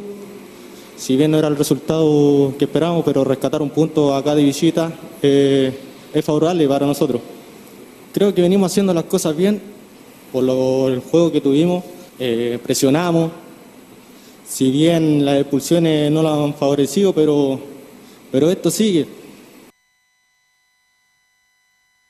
Esas fueron las declaraciones de eh, Fabián uno que entró bien en Palestino, recordemos que hace mucho rato que no venía jugando. Él era titular en la época dio Asai, pero eh, fue perdiendo eh, terreno con el Coto y ahora vuelve eh, por su fuero ante bueno ante la serie de partidos que ha jugado el, el cuadro árabe. Eh, algunas cortitas al, cerrar, justamente aquí me, lo compartía Nicolás Gatica hace un ratito. Jonathan Benítez está cerca de jugar en Pumas, ojo que podría partir después del receso por, por las clasificatorias, así que esa información que presenta también la prensa mexicana. Y por, y por cierto, recordemos que Palestino tiene que jugar dos partidos más en Copa Sudamericana por cumplir, lamentablemente, el cuadro árabe eh, visitará a News All Boys en el estadio Mar- eh, Marcelo Bielsa, dado que, que, ustedes hablaban de, del Loco Bielsa, jugará el día di- eh, 20, el próximo jueves 20, y el martes 25 recibirá a Libertad acá en Chile. De- debería ser en Rancagua igualmente ese partido. Y como esos partidos son, son tan juntos, 20 y 25 eh, de mayo, se suspende el partido con Audax y recién volvería, vuelve eh, a jugar Palestino en el torneo nacional, Anto Higgins, el fin de semana del 30 de mayo, muchachos. ¿Y para qué suspenderlo si ya no está fuera de todo Palestino? Ok, gracias Laurencio, muy amable. Nos encontramos mañana con tu informe de colonias. ¿ah? Mira, eh, eh, justamente vamos a consultar por interno, porque da- dado lo que dice eh, don Carlos Alberto, si Palestino está eliminado, ¿para qué vamos a suspender? Miren, interesante ahí, lo vamos a investigar por interno. Laurencio, ha sido un fracaso lo de Palestino y usted sabe que yo tengo buena relación con algunos dirigentes. Y tú lo dijiste muy bien, Pelu. ¿Qué es Palestino para Palestina? Es todo. Es muy Ah, importante. Es muy importante. ¿Qué importante. querían los Sí. dirigentes palestinos? Que Palestino jugara igual como hizo Basay la noticia toda la semana y es demasiado Claro. importante para el pueblo palestino. No quiero entrar en el terreno político, lo voy a dejar hasta ahí nomás, para que me entiendan. Pero- Entonces, pero todos Palestino saben. le fue mal. ¿Ah? Claro. Le fue mal, le fue mal a no, pero por eso, independiente del partido y, la, y del resultado, era muy importante el, el asunto simbólico de salir con el buzo y del mapa Palestina. Claro. Y el- lo que se ponen arriba, ¿cómo se llama lo que se ponen arriba, Laurencio? Sí, Como bufanda, tiene un, ¿cómo se llama un- eso? un- un nombre extraño. El que- Marés, eh, Marés, parece que Claro, eh, eh, gracias. Marés. El Sí. Mares. Bueno, el Mares también es, algo, es un acto simbólico y eso, lo más, lo más probable es que todos los que vieron el link de la información no, no, no le importaban las declaraciones de cierre, sino más bien el acto simbólico que hicieron los jugadores palestinos antes de salir, antes de jugar. Así que gracias, Oh, ahora Laurencio. sí, ahora sí, fuerte gracias, abrazo. gracias, Laurencio, y a seguir dando lucha y a seguir dando batalla. Vamos Laurencio a siempre está en la batalla. Sí, Pero, la batalla. faltó que Laurencio dijera que traigan veneno, alguna cosa así. pues. Ah. Traigan veneno, claro. Claro. Vamos a la pausa y volvemos con Colo Colo y la U.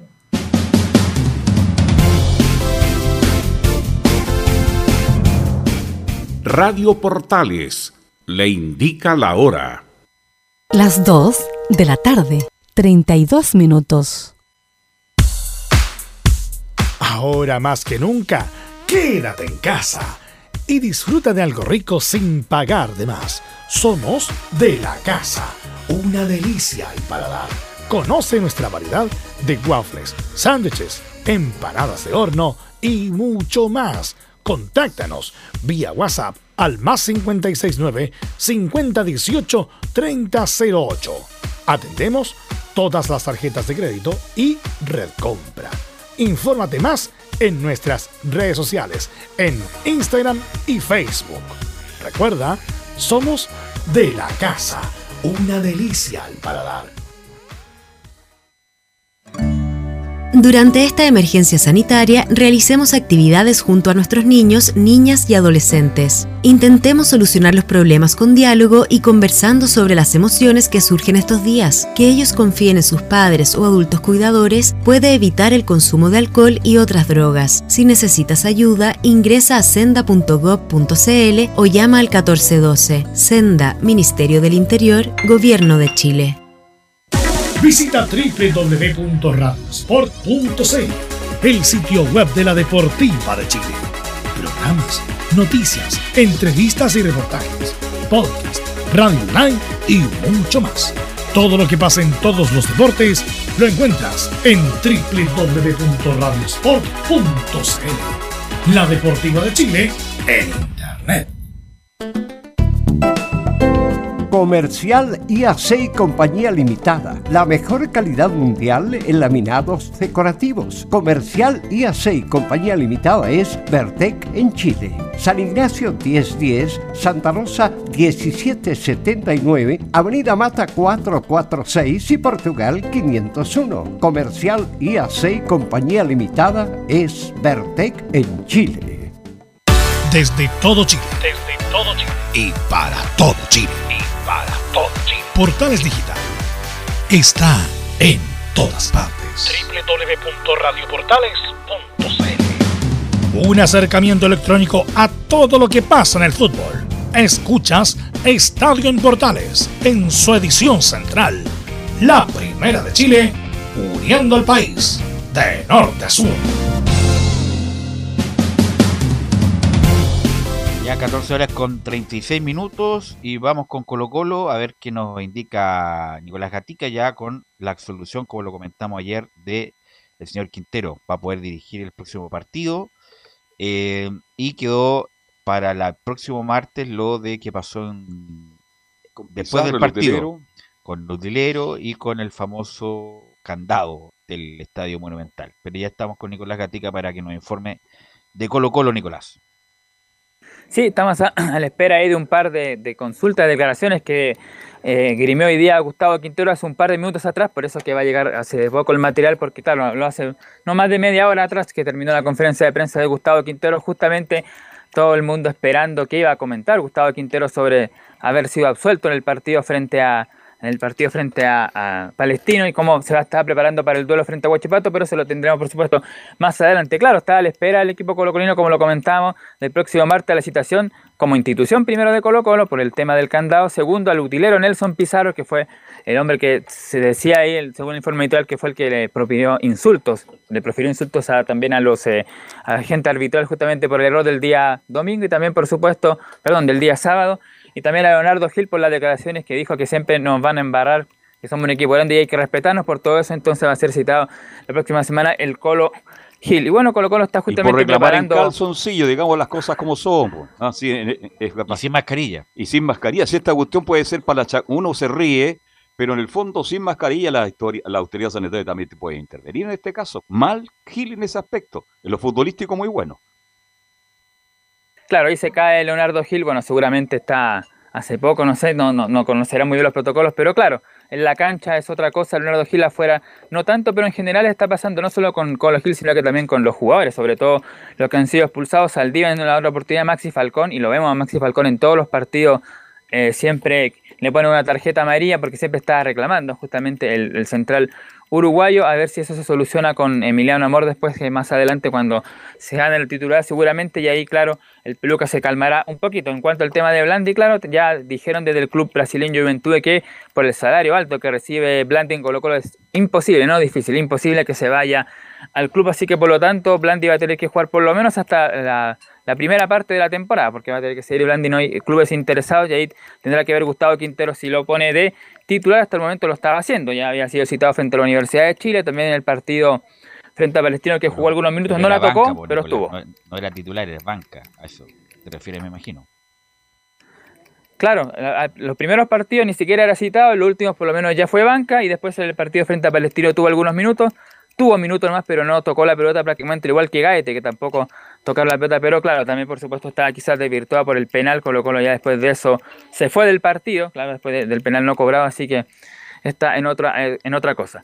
Bueno, vamos a ir con declaraciones de Torta de Óscar Opaso, que habló el sitio oficial de Colo Colo, justamente su tema, todo lo que sufrió él en lo personal y por supuesto también en lo grupal, donde Colo Colo sabemos estuvo a punto de irse al descenso, ese partido que le gana en Talca a la Universidad de Concepción.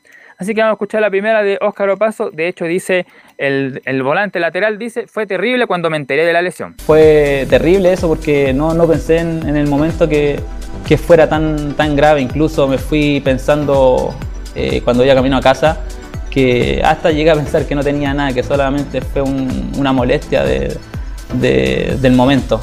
Eh, después, lógicamente, fui a hacerme los exámenes y salí muy tranquilo el doctor me llama al, rato, al tiempo después, eh, el mismo día, y me informa de eso. Se me vino el mundo abajo por todas las cosas que me, que me pasaron en, ese, en ese momento, que, que, terminó con, el, con la lesión esta de, de, ligamento, pero eh, anteriormente me había pasado mil cosas. Él se lesionó, me recuerdo perfecto, en la cisterna en la cisterna cuando Colo Colo se estaba jugando ya, ya partidos, partidos especiales por no descender. Jugó, estaba jugando el lateral izquierdo, paso, y se lesiona en la cisterna y viene el, lamentablemente la lesión de ligamento Nicolás. Claro, fue en el debut del Coto en la banca de Palestino, ya que hablábamos del equipo Tetra el, el bloque anterior. Debuta justamente Palestino ganando 3 a 1 a en el Estadio de la Cisterna cuando vino también el famoso penal de Miguel Pinto sobre Jonathan Benítez que no fue, que se reclamó que no fue y también tuvo esa lesión lamentablemente de pase. Claro, tuvo seis meses, pero ya está prácticamente listo. Le queda un par de semanas ya para volver a ser titulado, por lo menos hacia la opción, porque recordamos que tiene que luchar el puesto con Jason Rojas y va por la derecha, y se va por la izquierda, tiene que luchar el puesto o con Gabriel Suazo o con el Mico Albornoz cuando se recupere. El chileno soco que recordemos va a estar por lo menos dos o tres semanas fuera por un desgarro. Mico Albono. La segunda de paso, justamente como lo comentamos antes, tiene que ver con lo difícil que fue la temporada pasada en lo personal. Estuve cinco meses, sobre todo el año pasado, que estuvimos luchando ahí la permanencia, un momento muy complicado para todos, no solamente para los jugadores, sino que para todo el país. El hincha colocolino lo sufrió mucho. Eh, uno como jugador también tiene siempre la posibilidad de, de hacer algo dentro de la cancha, en este caso a mí me tocó lo contrario, estar afuera y, no tuve esa posibilidad, entonces lo sufrí, lo sufrí mucho como un hincha, entonces no, no, fueron saldos positivos el, 2020, eh, pero eso ya lo, dejamos atrás y esperemos que este 2021 arranquemos con todo en esta última etapa de la, recuperación y nada, solamente eh, estar al 100 disponible para hacer una opción para para el entrenador. Claro, ahí está entonces la declaraciones de Óscar Paso. Y otra más de Paso que tiene que ver con lo mismo, justamente su tiempo de recuperación, lo que le queda para volver a las canchas, dice el Torta, espero que pase luego este mes para volver a jugar. No soy mucho de, lesionarme, gracias a Dios. Esta espero que sea la, última lesión grave en, mi carrera, pero normalmente no, era mucho de, lesionarme. Eh, siempre entrenando con el grupo a la par. Eh, esta vez me tocó estar afuera y es complicado, no, no es fácil entrenar solo, eh, corriendo por fuera, pero ya este último tiempo, como te dije, estoy en la etapa, en la última etapa de mi recuperación y espero que pase luego este mes que queda para, ya estar disponible y poder hacer ya fútbol, que es lo que que más me gusta, estar con mis compañeros compartiendo en una citación, eh, dentro de la cancha, de los titulares, pero sé que tengo que venir desde, desde atrás porque hay compañeros que lo están haciendo muy bien. Eh, tengo que ganarme nuevamente la confianza del entrenador, demostrarle en los entrenamientos que puedo ser una opción para, para jugar nuevamente. Y el Torta no solamente era fijo en los titulares, estaba ahí. Era titular, titular. Jugaba de lateral derecho, lateral izquierdo, sino que, Ahí tam- donde mejor lo hace, sino ¿no? que también era frecuentemente nominado a la selección. Y cuando uno pestañea, pierde. Y yo veo, por ejemplo, yo veo mejor Andía, o sea, me gusta más Andía que el Torta. Eh, porque el Torta tiene buen, o sea, me, quiero explicar bien. El Torta tiene gran recorrido, pero a mí me gusta más como finaliza la jugada Andía que como la finaliza el Torta. El Torta a lo mejor tiene más velocidad, más aceleración para recuperar. Eso. Pero bueno, ahí está la. Y los dos son de la parecido. El Torta de tener 30 años ya, 29, 30 años. El Torta. Paso que también, lamentablemente, se demoró tarde en explotar. De- de- explotó tarde en Wander y ahí lo trajo Colo Colo. Y Andía ya, bueno, ya sabemos la historia. Andía tiene 26 recién. No, 29. ¿29? Sí. Ya, eh, así que 28-29 tiene Andía. Entonces los dos jugadores que entre comillas vienen a reemplazar a Isla tienen dos años menos que Isla. Entonces, Claro. eh, pero son dos variantes. Como dije, a mí me gusta más cómo finaliza la jugada Andía, pero el Torta, sé que se recupera, tiene esa aceleración, ese pique corto para recuperar que es interesante. Ojalá, ojalá se recupere y pueda volver a, a buen nivel. Ahora, en Colo Colo le va a costar, pues, Velo. En Colo Está Colo, Jason hoy- Roja. hoy a Roja yo no lo muevo por ningún motivo de Colo Colo. Roja, aunque el muchacho Mico Albornoz, lamentablemente parece que viene un poco roto. Viene roto, parece. Eh, Ahí podría una opción. Ahí podría una opción Como porque, lateral izquierdo. Porque Bejar tampoco da el ancho No, por, nin- tampoco. por ninguno de los dos lados, Nicolás. Claro, de hecho estaría justamente, como lo comentamos, pensando el técnico Gustavo Quinteros, cuando se recuperó paso, por supuesto, más tirarlo como lateral izquierdo, justamente pelear más Pero, Nico- la posición con Gabriel Suazo o Ah, con eh, o con Mico Albornoz, por- sobre Jason Rojas. Ese sería. Además que en el otro lado, aparte de Jason Rojas, también como lateral derecho está Bruno Gutiérrez, que estuvo a préstamo en Iquique, así que también tiene otra opción ahí el técnico Quinteros. Y como siempre, eh, Laurencio Valderrama, atento a la jugada, tiene 30 años. Caropaso va a cumplir 31 el 18 de octubre. Ya, algo quería decir Marcelo. Sí, que también en el otro sector izquierdo estaba justamente Suazo, porque también está haciendo titular, es el capitán, así que la va a tener difícil ahí, pero, pero bueno, la, la tiene que disputar eh, Ójaro Paso para volver a ser titular. Sí, bueno, ya eh, tenemos listo a, a Gustavo Quinteros, pero antes de pasar a escucharlo, vamos a una estadística que salió ayer, que bueno, también eh, los que son más futboleros se- se a lo mejor lo pensarán. Eh, lo mal que ha estado en el Estadio Monumental, no solamente este campeonato, sino que en líneas generales en el último tiempo. De hecho, a saber, Quinteros tiene una mala estadística jugando en el Estadio Monumental en el campeonato chileno, lleva 15 partidos dirigidos, Quinteros de que llegó el año pasado, ha sumado 5 triunfos, 3 empates y 7 derrotas. Goles a favor 13, goles en contra 18, tiene una diferencia de menos 5 y solamente tiene un 40% de rendimiento contrapartida a lo que pasa afuera, que Colo está dejando afuera el partido en Ñublense que jugó con juveniles, pero Colo Colo ha, tenido, ha ganado los dos partidos de visita y de local ha, ha ganado solamente uno. La Universidad de Chile empató sin goles con Calera y perdió con O'Higgins y Palestino. Así que esa es una deuda quizás que tiene ahí el equipo de Quintero ganar en el Monumental, que antes no pasaba. Era muy difícil que Colo Colo perdiera en el Monumental, ahora es muy difícil que gane. Justamente si jugaran con la U, tendrían un 80% de rendimiento. De empate y victoria no pasaría Colo Colo, porque ahí, bueno, ganan como tienen que ganar. Pero sí, un buen dato de Nicolás Gatica que le cuesta al resto de los equipos como que no ya no tienen temor y, y y o empatan o sacan buenos resultados ante Colo Colo en el Monumental. Una última antes de cerrar, vamos a escuchar ya a Quinteros una declaración solamente en lo que tiene que ver con el VAR. Dice justamente Quinteros, el VAR es una herramienta que puede ayudar y fue claro en la jugada. Al VAR en general, la verdad, muy es una herramienta, yo creo que, que puede agilizar, que puede ayudar, que puede aclarar jugadas dudosas, jugadas, eh, digamos, fundamentales para un partido. Y espero que sea así, ¿no? Que, que- por supuesto que si vos me preguntás puntualmente en la jugada, en el último partido, por supuesto que ahí el VAR, eh, con las imágenes y todo, fue claro en, en esa jugada, ¿no? O sea, las imágenes fueron muy claras y lamentablemente no, no se cobró esa infracción, pero yo creo que el VAR en general es una herramienta muy importante y ojalá que cada vez sea mejor para, para que no haya dudas y no haya injusticias en, los, en los partidos, ¿no? Y la última, porque tiene relación con lo mismo, dice el técnico Quintero, hubo errores arbitrales, pero confío en la transparencia del fútbol chileno. Y vuelvo a repetir, en ese momento fueron errores de eh, arbitrales, digamos, en esas dos. Hay otros partidos también y en otros partidos que no solamente está involucrado Colo Colo, que también hay errores, pero bueno, yo, y vuelvo a repetir, confío en el profesionalismo, confío en la transparencia del fútbol chileno. Eh, ojalá que esto no vuelva a suceder tuvimos tal vez eh, la mala suerte de que nos tocó seguido a nosotros, pero no creo que sea de mala intención. Bueno, ahí están entonces las declaraciones de Quinteros con el tema arbitral, el VAR y lo, anecdótico. Mañana vamos a ampliar con, con los temas más futbolísticos de parte de Quinteros, que por supuesto tendremos lo que dijo justamente en conferencia de prensa el técnico popular. Ok, gracias Nicolás Gatica. Estaremos atentos mañana con Muy otro reporte de Colo Colo. Y le quiero preguntar en su Muñoz, ¿es verdad que a la U le van a dar dos días libres el fin de semana? ¿No será mucho? Justamente para lo que, viene.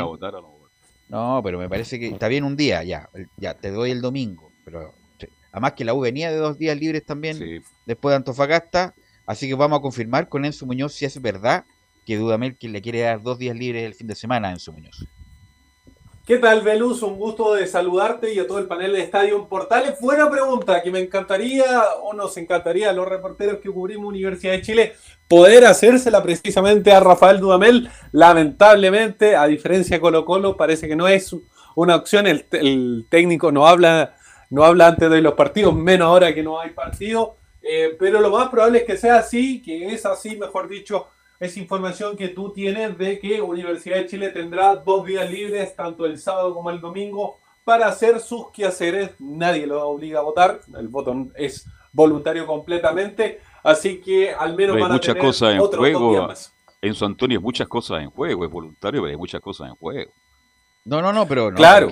no puede ser voluntario porque cuando es voluntario tienen que ir todos. Cuando el, el técnico te dice no se entrena, no se entrena, está bien, es muy importante el descanso también para los jugadores, para los deportistas, e incluso el descanso es muy importante, pero venían de dos días de descanso, otros dos días de descanso, como me parece un poquito mucho eso. Y después se quejan que no tienen tiempo para trabajar, para trabajar con los jugadores, con el equipo, entonces ahora está la oportunidad, pues mi estimado Enzo Antonio. Es que, es que la idea también es tratar de, hacerlo descansar un poco a, a la Universidad de Chile, que recordemos, tuvo solamente dos semanas de vacaciones, menos que la mayoría de los equipos, precisamente por tener la pre-Libertadores, cosa que no le pasó a muchos equipos. La U tuvo la, la pre-Libertadores, lamentablemente durante esa semana hubo contagios masivos dentro de la institución, dentro de los jugadores, entonces hay una especie de poco descanso, eh, lo entiende así el cuerpo técnico de Universidad de Chile, para con los jugadores. Y por esto es que les da varios días, aparte que también quiere sacarlo de, del tema de, estar permanentemente eh, enfocados precisamente en el objetivo que es tratar de tener a Universidad de Chile en los puestos de avanzada. La idea es poder relajarlos ahora que se puede, ahora que la U entre comillas está sacando resultados, no sé si jugando bien o jugando mal, eso es parte de sus comentarios, pero sacando los resultados es la primera que vamos a escuchar de parte de Joaquín Larribey, que habló eh, con, eh, con la señal oficial, o sea, mejor dicho, con, la señal oficial del club, a eso me refiero, eh, que tiene que ver con su racha goleadora, esta racha que nuevamente llegó para el atacante azul. Siempre pienso en lo grupal porque el fútbol es un deporte de equipo. Entonces, si yo tuve particularmente situaciones de goles fue porque mis compañeros me pusieron en esa situación. Entonces, siempre pienso más en lo colectivo que en lo, que en lo individual. Pero bueno, por supuesto contento eh, por la realización de los goles, pero siempre soy repetitivo, pero es así. Los goles ayudan a que el equipo obtenga, obtenga victorias eh, o dé tranquilidad, obtengan empates. Suma, suma, y me parece que eso es lo más importante, eh, aportar cada uno el granito de arena, me tocó hacer los goles a mí, eh, seguramente en otra oportunidad le tocará a otros, a otros compañeros y hay que alegrarse siempre por, por lo colectivo, que es lo más importante en el fútbol.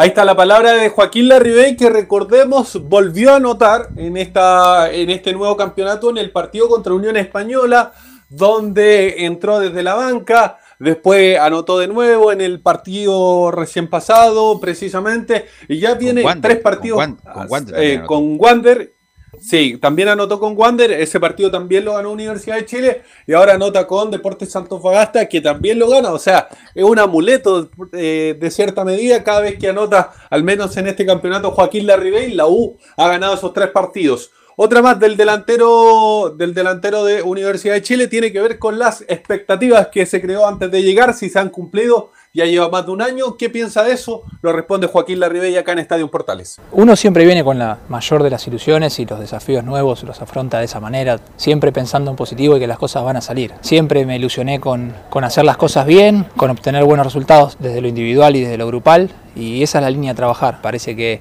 estoy en, el buen camino, en lo personal, eh, me siento feliz, me siento contento de, ser parte de la Universidad de Chile y, bueno, siempre con mejoras y ambiciones, eh, tanto desde lo personal como de lo grupal, a ser un poquito mejor cada día. Así que estos goles eh, que he hecho hasta ahora invitan a, ilusionarse con más y a no, sobre todo a no quedarse con lo que uno ya hizo, sino a pensar en que, en que siempre se puede ser un poquito mejor. Su suegro, disculpa, Leo, su suegro, que es Gerardo Manuel Reynoso, la vieja, gran jugador, que estuvo en la Católica, le dijo a Larry Bay, que fue replicado en una nota en, parece que en TNT, Sport, Joaquín, y eso que no has visto nada, porque obviamente Larry Bay ha jugado prácticamente todo este año y el año pasado sin público, jugó, me acuerdo, con Inter de Porto Alegre y un partido con Coquimbo y Everton con público, pero no ha jugado con nada. Imagínense toda la cantidad de goles que ha hecho Larry Bay, cómo lo hubieran gritado los hinchas de la U, y obviamente que Larry Bay se ha perdido esa cosa tan importante que tiene la U, que es la, el apoyo en las gradas, Leo. Sí, lo que te iba a decir yo que mientras la Ribey siga haciendo goles, yo creo que no hay peligro en la U. El tema es que dejara de hacer goles y tampoco Ángelo lo esté haciendo, como lo hablábamos el otro día. Entonces, eh, está, bien lo que pasa con, con la Ribey. Esperemos que no vuelva ese periodo de sequía después de la ausencia de, Walter Montillo. De hecho, anoche estaba viendo la repetición de, un programa en donde dicen ser todos técnicos, pero ninguno lo es. Y, hablaban un poco de, de quién eran los mejores asistidores del fútbol chileno el año pasado versus los que estaban ahora. Y por ejemplo, el año pasado aparecía Montillo como uno de los mejores asistidores y este año en la U eh, no, está como uno de los que tenga mejor asistencia en el fútbol chileno. Entonces, eh, también ahí eso se refleja un poco en lo que estaba pasando justamente con, con el mismo Larribey, que no tenía jugadores que lo estuvieran eh, ayudando en este concierto azul para poder llegarle la pelota, para poder llegarle bien el balón, porque ya lo hemos dicho, la Ribey es bien discreto en cuanto a que vaya a bajar a buscar balones, lo que pasa con San Pedro y la Católica. Son jugadores más bien que están dentro del área y que ahí son letales. Claro, que son letales ahí, que cuando le entregan bien el balón o lo reciben bien el balón, eh, marcan muy buenos goles y en ese sentido lo hace bien. Pero como no ha habido jugadores, no ha habido los intérpretes que lo pueden ayudar, lamentablemente la última semana la Rebe había tenido problemas para poder marcar los goles en la Universidad de Chile. Y a eso también hay que sumarle, obviamente, la falta de confianza y un montón de aspectos psicológicos que también estaban dando vuelta en la U. Bueno, pero ahora la Rebe inamovible, pero yo sé que técnicamente no es dotado, pero los últimos tres partidos, Velo, la Rebe se, ha, se, ha enganchado muy bien. Se ha apoyado bien. se ha apoyado bien, ha tocado tiene bien. Tiene 19 goles, tiene 4 ahora, tiene 23 goles, no, con esa cantidad de goles Cualquier equipo del mundo quisiera tener un jugador de esas características, con, tal que marque un gol. Con, esa cantidad de goles. Oye, está ganando el Betis, primer tiempo terminado. Es difícil Y está clasificando a la Europa League. Bien por Bravo y Pellegrini. ¿ah? Pero quedan fechas todavía. Pero este partido es fundamental. Así que bien por el Betis. Enzo. Sí, un tema con Joaquín Larribey, eh, su mejor actuación contra Curicó Unido, donde hizo cuatro goles, me parece, eh, fue precisamente con público en el Estadio Nacional. Una más de Joaquín Larribey que tiene que ver precisamente con este tema que tocábamos al principio del informe, con el receso. ¿Qué le parece a él esta situación? ¿Les conviene, no les conviene a los universitarios? La responde Joaquín Larribey. Los recesos para mí siempre son, por un lado, de cierta forma te relajás, de, la buena manera lo digo, porque tenés un fin de semana en el cual no tenés la presión de, conseguir los tres puntos. Y por otro lado también ayuda, a, y lo más importante, a, recuperar a los chicos que, vienen, que vienen lesionados. Nosotros tenemos a Lucido Casanova, por ejemplo, que, se está recuperando de una lesión. eh, al Chelo Cañete, eh, que bueno, ayuda a, que este fin de semana no se juegue y ellos puedan también recuperando, por supuesto a los que, a los que lo venimos haciendo, a seguir mejorando las cosas y el profe a, seguir trabajando las cosas que crea correspondiente. Así que creo que, que es algo bueno. Ahí Joaquín Larribey apuntaba a varios jugadores, a Marcelo Cañete que tiene bastante tiempo de recuperación, pero a otros jugadores, a Luis Casanova o Luchito, como le decía precisamente Luchito. el delantero goleador. Tiene que ver con que lo más probable es que para el próximo partido ya pueda estar, no sé si de titular, pero sí desde la banca y sí va a tener un lindo duelo precisamente Rafael Dudamel. ¿En qué va a poner? Porque obviamente Ramón Arias se está rindiendo, está rindiendo también Osvaldo González y Luis Casanova cuando estaba jugando también estaba rindiendo, así que va a tener que ver bien Rafael Dudamel eh, esos típicos cuando, cuando el técnico dice un bonito un bonito, bonito problema, dificultad bonito que le, bonito un bonito problema que le ponen los jugadores precisamente tiene, el mismo que tiene Leo Mora a la hora de hacer la pauta para los partidos. ¿A quién pongo? ¿A quién? A Enzo, Gatica. es una locura, Claro, sí. la Entonces, ¿a quién cantidad pongo? de figuras que Están tiene. todos bien. Entonces, ¿a quién pongo? ¿A quién pongo? Claro. Bueno, No es fácil, mismo- no el es fácil problema tomar que esa tiene- decisión, Leonardo. El mismo problema No, tiene Dudamel. no, no, para nada, para nada. Todos muy buenos, todos buenos jugadores del equipo de Estadio Portales.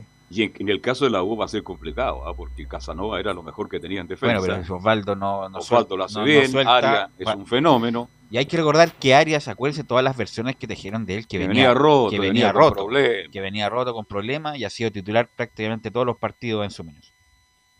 Así que eso con Universidad de Chile y una noticia, una cortita al cierre, tiene que ver con eh, una mejoría en el estado de salud, o al menos le dieron el alta a Leonel Sánchez, así que ya está fuera de, de todo peligro, obviamente se está cuidando con todos los cuidados preventivos en su casa, que eh, recordemos estuvo cerca del fin de semana más o menos, eh, estuvo hospitalizado precisamente por un tema de, de neumonía que, que sufrió el exjugador azul, pero ya le dieron el alto hoy día, así que ya está nuevamente con su familia. Buena noticia. Gracias, Enzo. No sé si será buena noticia o no. Por ejemplo, en Estados Unidos se permitirá a la población vacunada prescindir de la mascarilla, incluso en interiores. No sé si Qué será bueno o alegría. malo. Me encanta No sé si será- eso. Bueno, A no le gusta andar con mascarilla. me carga, me carga, También. Carlos. Me carga. Pero sobre todo a los que, a los que trabajamos en los medios, imagínese eh, estar hablando con la mascarilla, uno se termina ahogando. Imagínese los Algunos no, hay que poner, algunos no hay que ponerle mascarilla. No, que- algunos nacieron con no, mascarilla. hay que ponerle bozal. Claro. Para que no hablen tonteras. Pero bueno, esa es otra cosa. conozco a uno del equipo de Estadio Portales. ¿eh? Claro. ¿Algo más, Camilo? Sí, Velo habló Lazarte hoy día, seguramente lo vamos a poder escuchar después en la Mañana. próxima. Ah, Mañana- exactamente. Que mañana lo vamos a escuchar. Oye, a ¿Qué propósito, dijo? No de que le gustaría que los jóvenes se fueran más maduros, eh, pero y otra cosa a propósito de Rueda, que ha tenido mala suerte en todos los países que ha ido, ha tenido ver, es buena eso. Eh, por favor, eh, dígame esa información, Camilo, por favor. no lo de Rueda, que estuvo en, estuvo en Honduras, allá- en Honduras, crisis política en Honduras. Sí. Estuvo en Ecuador, golpe de Estado en Ecuador. Sí. Estuvo en Chile, estallido social. Sí. Se va a Colombia, estallido social. Parece que la mufa es rueda. es Rueda, Qué sí. mala. Así que, Mal, mal. así Rueda. que bueno, rueda ahí debe estar trabajando Pero esa rueda no va a con, dejar con de girar. problemas. Bueno, muchachos, muchas gracias. Gracias, Leo Mora, por la puesta en el aire. Y nos encontramos mañana en otra edición de Estadio Portales.